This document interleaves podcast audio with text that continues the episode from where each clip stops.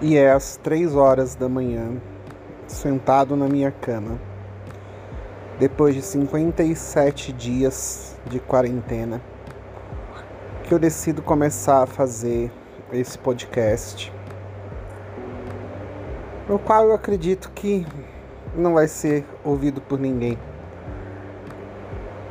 Mas a urgência é tão grande de falar que resolvi gravar mesmo assim e vou tentar disponibilizar. Quem tem filhos, conta história para os filhos. Quem tem neto, conta história para os netos. E hoje em dia, em época de internet, pelo jeito tem muito mais gente querendo contar a história do que ouvir. E as famílias mudaram. E o corona fez tudo mudar mais ainda. Então, sobrou-me essa única opção de contar histórias, talvez para algum fantasma que esteja ouvindo. Não pude deixar de ficar pensando hoje, depois de ver que nós passamos em quantidade de casos oficiais, mesmo com subnotificação. Alemanha e França tirando Estados Unidos foi o país que mais contaminações teve hoje. Que também foi o país que mais mortes teve no dia de hoje por conta do Covid-19. Saber que o Brasil ficou de fora da parceria internacional de consulta da vacina, que temos um presidente que ridicularizou os mortos, divulgou fake news que os caixões estavam sendo enterrados vazios, ridicularizou as vítimas, disse que a doença era só uma gripezinha, quis forçar todo mundo a trabalhar, ridicularizou a OMS, os médicos, os enfermeiros, seu próprio ministro da Saúde e ministro da Justiça e boa parte dos ministros. Cuja família fala em dar um golpe, em tortura, em mortes, em prender todos os 27 governadores, 5 mil prefeitos do Brasil. Em uma situação como essa, não consigo deixar de pensar em quando eu tinha 9 anos de idade. 9 ou 10, nem tenho mais tanta certeza.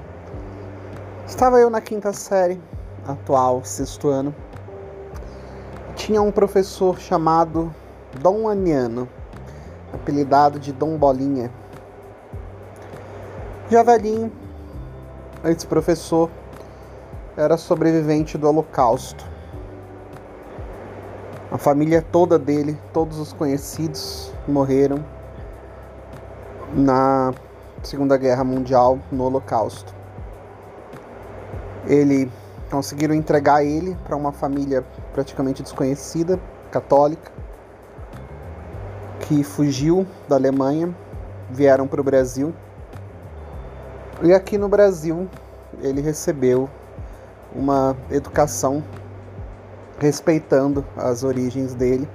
Uma família sempre muito preocupada em contar toda aquela história. E ele que devia ter por volta de uns 8, 9, 10 anos, sei lá, quando a situação toda aconteceu. Ainda tinha muitas memórias, né, de tudo que ele viveu. A questão é que a gente, entrando na quinta série, conhecendo todos os professores novos, para nós, alunos, crianças ali, ele era só mais um velhinho gordinho que estava dando aula. E tínhamos já tido algumas aulas com ele, andando já meio encurvado, dava aula com uma bengala. Métodos nada inovadores ou empolgantes de aula, mas apenas mais um dos professores. E um dia um colega meu, que também era novo, era uma escola que eu nunca tinha estudado antes nela, então eu estava numa escola nova. Um colega meu comentou, conversando com os outros, antes do professor chegar, que ele tinha que ele ia fazer uma coisa diferente naquela aula. que colegas de outros anos tinham falado para ele que uma coisa muito engraçada ia acontecer se ele gritasse no meio da aula para esse professor Heil Hitler. Ele anotou ali as palavras que ele não sabia o que significava, não fazia a menor ideia de quem era Hitler. Eu, com nove anos, também não. Bem diferente da época de hoje, onde a temática Segunda Guerra Mundial está tão mais famosa em filmes, jogos. Acredito que hoje que as crianças de 9 anos, em boa parte, já saberiam quem era o Hitler. Mas nem eu, nem eu com 9 anos e nem os meus colegas. E aconteceu que esse menino, fatidicamente, terminando a aula, o professor pegando suas coisas para ir embora, ele resolveu gritar. Ainda foi até muito educado, né, esperando a aula acabar, não queria atrapalhar, levar bronca, e gritou o seu Heil Hitler quando o professor estava saindo da sala. O professor parou, virou vagarosamente, entrou de novo na sala, vermelho, tremendo, consternado de uma forma que eu, com os meus 9, 10 anos, nunca tinha visto ninguém estar. Trêmulo, pegou a sua bengala chamou o menino e deu-lhe uma surra de bengaladas. Isso foi provavelmente em 1990. Já não era mais permitido há muito tempo castigo físico em escola. Nunca tinha imaginado uma cena de ver uma criança recebendo bengaladas, quanto mais dentro da escola, quanto mais vindas de um professor.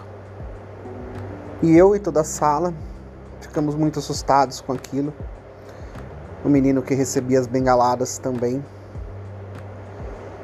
Sem entender o que estava acontecendo. E ao mesmo tempo assustados. Discordando, é claro, porque naquele momento o vilão era o professor que surrava um aluno. E eu confesso que, por mais que óbvio, saindo de lá e com o passar do tempo eu tenha aprendido quem era o Hitler e tenha entendido, pelo menos em teoria, o que era o Holocausto, o sofrimento do Holocausto e a reação do professor.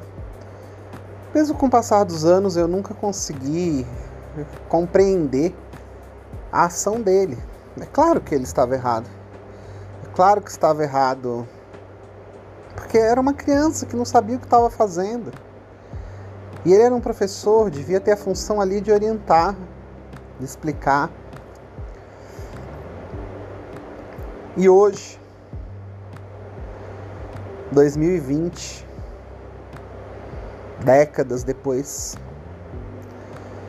eu olho e percebo que eu entendo um pouco mais aquela cena que aconteceu comigo aos 10 anos de idade. Eu não sei quantos anos aquele professor, enquanto criança, passou por aquele sofrimento. Talvez um, talvez cinco. Eu, somente nessa época de Covid, Estou só há dois meses isolado, dentro da minha própria casa, com televisão, com internet, com videogame, com comida. E de repente aquele professor passou dez vezes mais do que eu, preso assim como eu estou, mas em situações completamente, inimaginavelmente piores durante a infância. Eu, na minha dor, vendo pessoas muito próximas pegarem a doença, serem internadas, desaparecerem na UTI sem a gente saber o que aconteceu com elas. Tendo notícias de que pessoas conhecidas, mas não tão próximas, faleceram. E sabendo que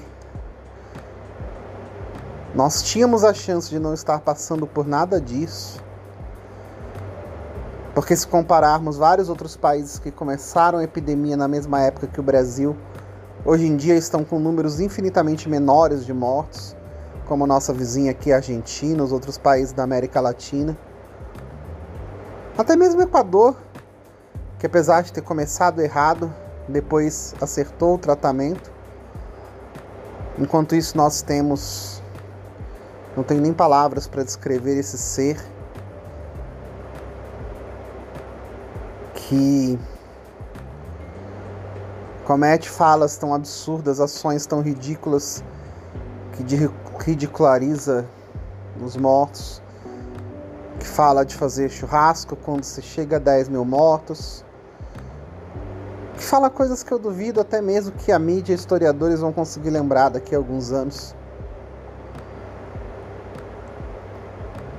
Se eu, sabendo que essas pessoas, que hoje chamamos de bolsominions, assim como se chamavam de nazistas, aqueles que estavam ao lado do Hitler, se essas pessoas hoje, quando chegam para mim dizendo que os caixões que enterram são falsos, que ninguém morreu dessa doença e querem tentar me provar isso. Isso já me causa uma reação tão grande, tão intensa, tão diferente do que qualquer sensação que eu já tenha sentido antes na minha vida, de uma raiva descontrolada, mas controlada. Porque, óbvio, eu nem estou na presença da pessoa, nem agrediria ela, mas Perco até um pouco por alguns instantes o controle das minhas mãos em conseguir digitar uma resposta. Percebo que fico visivelmente abalado. Vejo o meu rosto ficar vermelho. Se eu que vivi menos de 1% do que aquele professor viveu, por um tempo muito menor, e sei que a culpa do nosso digníssimo não foi ter criado a doença, mas pelas suas posturas egoístas e eugenistas, permitir que ela se espalhasse rápido, ao invés de tomar as medidas necessárias. Se isso já me faz ficar tão descontrolado por essa situação tão completa e absurda de negação, imagine alguém que viveu uma situação que nem era uma doença que alguém permitiu ou ajudou mas que criou a própria doença, que foi o nazismo, que foi o Holocausto. É uma situação completamente surreal, mas que agora, um pouquinho mais perto, numa situação de absurda urgência, eu consigo entender um pouco mais.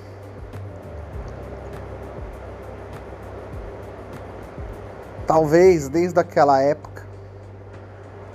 e assim foi interessante que pouco tempo depois, dois anos depois, um programa na Globo chamado Você Decide, onde passava-se como se fossem pedaços, né, entre os intervalos, pedaços do que seria tipo uma novela, um filme.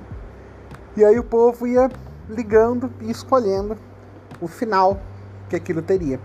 Sempre tinha uma única pergunta e essa pergunta gerava uma escolha. E um desses episódios era um médico fugitivo do nazismo que estava fazendo boa ação aqui no Brasil, mas de repente se descobria que ele era nazista e tinha feito experiências terríveis durante o nazismo. E a pergunta era se deveriam entregar ele e ele ser punido ou não. E o povo brasileiro, óbvio, ou talvez mais provável, até por desconhecer tanta história, votou que sim, que ele merecia uma segunda chance. E o apresentador, se não me engano, Raul Cortez, que nem entendo muito da história dele não, mas sei que com certeza teve alguma coisa muito forte também com o Holocausto. E que teoricamente só devia estar lá coordenando o que estava acontecendo. Também ficou extremamente consternado com a escolha do povo e começou a dar broncas na população que assistia. Como que dando a entender que as pessoas não entendiam nada de história ou não sabiam o que tinha acontecido e que isso faria elas estarem fadadas a deixar a história se repetir. Parece que eu ali, com essas experiências fortes que me marcaram, uma por ter visto ao vivo a situação, outra por dois anos de novo ver o mesmo nome Hitler aparecer em uma situação completamente inesperada da reação de um apresentador. Talvez isso tenha me feito, já desde aquela época, ter um interesse muito grande por história, onde eu nem imaginaria que um dia poderia me transformar em um historiador. Por que, que eu estou dizendo tudo isso? Para se é que tem alguém me ouvindo até aqui. Aquele episódio marcou de tão marcou de tal forma as pessoas que até hoje usamos como exemplo de qualquer coisa ruim a comparação com o nazismo. Até hoje os alemães tentam se livrar dessa cicatriz que foi o nazismo na sua existência. Até hoje existem neonazistas espalhados pelo mundo. Até hoje esse nome é ligado ao ódio, até hoje, pessoas que têm sobrenomes ligados a isso, mesmo que esteja gerações depois, recaem estigmas sobre eles. Até hoje, pessoas que foram parentes de pessoas que sobreviveram a isso carregam dores tão profundas, mesmo sem terem experimentado. E eu fico imaginando como nossa situação de hoje não vai causar impactos tão profundos para as próximas gerações vindouras. As pessoas não pensam, mas de repente, você hoje ter sido um apoiador de um homem que é considerado o pior perigo do coronavírus em toda a América Latina, que está sendo ridicularizado por todos os jornais do mundo está colocando o nome dos brasileiros associado ao nome de uma pessoa perversa e má, assim como os alemães ficaram associados por muito tempo, e talvez até um pouco até hoje, à figura do Hitler. Esse tipo de situação vai trazer consequências por um longo tempo. Daqui a 20, 30, 40, 50, 60 anos, filhos e netos da geração de hoje Vão perguntar depois de assistir alguma aula na escola. E não só no Brasil, porque essa situação vai ser estudada para fora daqui. Especialmente se as previsões confirmarem o Brasil se tornar o país que mais vai sofrer com essa doença. Talvez empatado com os Estados Unidos, mas talvez pior.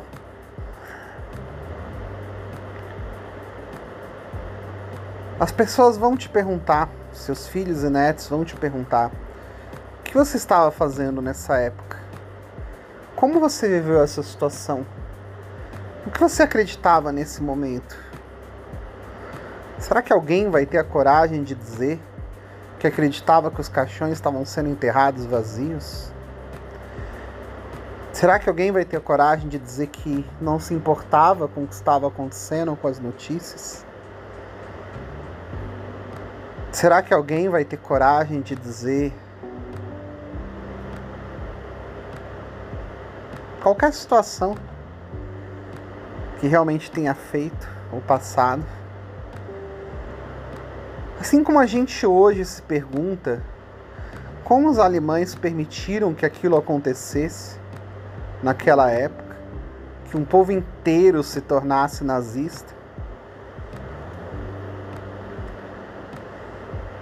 O que vamos responder quando, daqui a 50 anos, tragédia terminada, Brasil sobrevivido, seu neto perguntar como que as pessoas da sua época, da sua geração, permitiram que tudo isso acontecesse.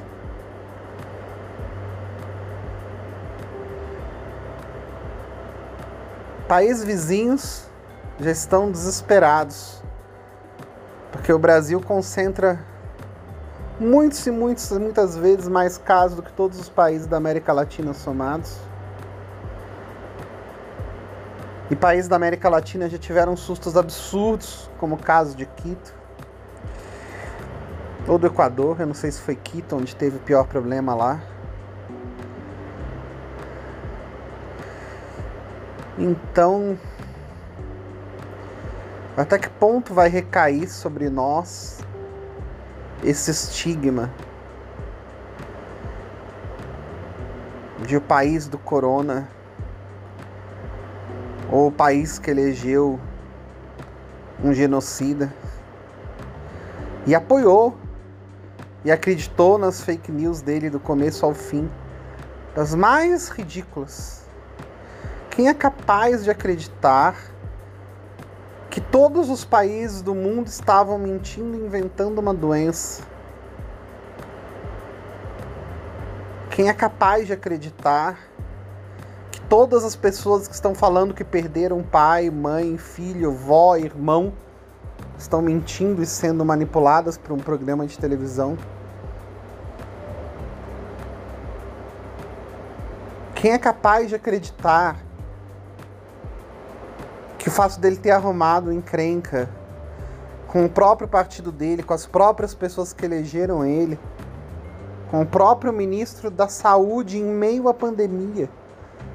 São 192 países no mundo, 212 ministérios da saúde pelo mundo, porque existem ministérios da saúde de territórios não independentes.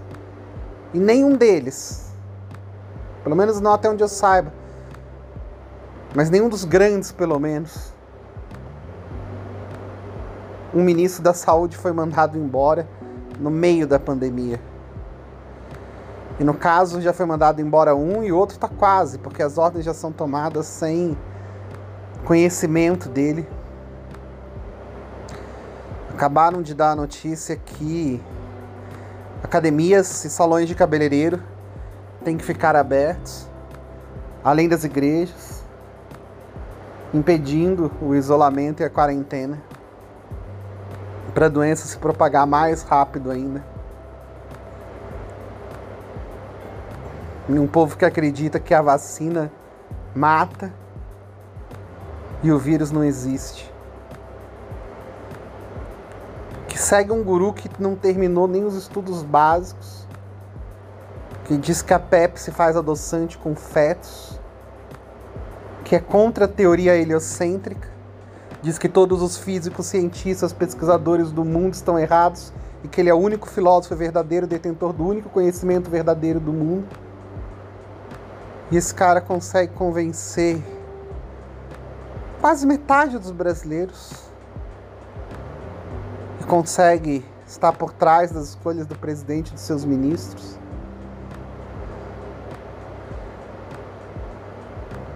Ministros que defendem coisas do tipo a China fabricou tudo isso para dominar o mundo porque todos os países são socialistas e todos os professores de história e todos os médicos e todos são apenas guerrilheiros comunistas e 99,9999% do mundo, a não ser aquelas sete pessoas, sabem a verdade. Todos os outros são comunistas e precisam ser mortos.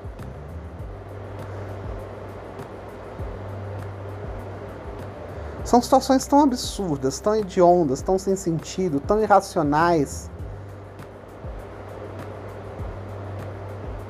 mas num comportamento de manada, uma turba inteira se deixa levar por eles. Um acampamento de pessoas em frente ao Tribunal de Justiça, Supremo Tribunal Federal, armados, ameaçando invadir. Caso continuem as investigações que provam que os quatro filhos dele estão ligados à corrupção, a drogas e a grupos de extermínio onde tivemos mortes muito suspeitas de deputados de oposição, de ministro do Supremo Tribunal, entre outros tantos. Testemunhas chaves, chefes de polícia que investigavam o esquema.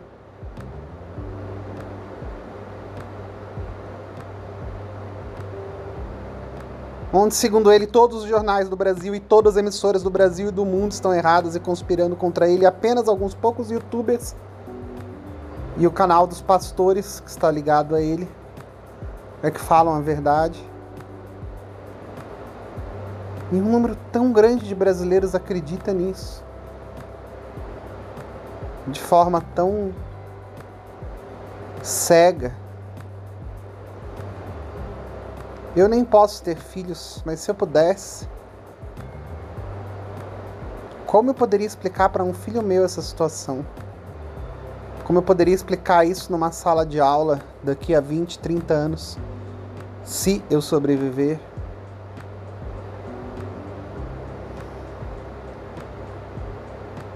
É uma situação tão surreal.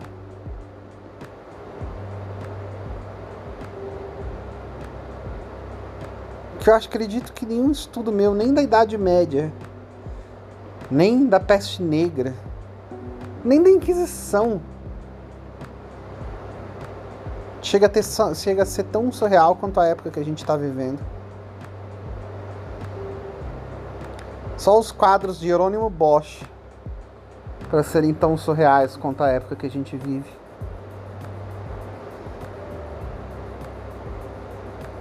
Acho que já virou digressão demais. Melhor encerrar esse áudio por aqui.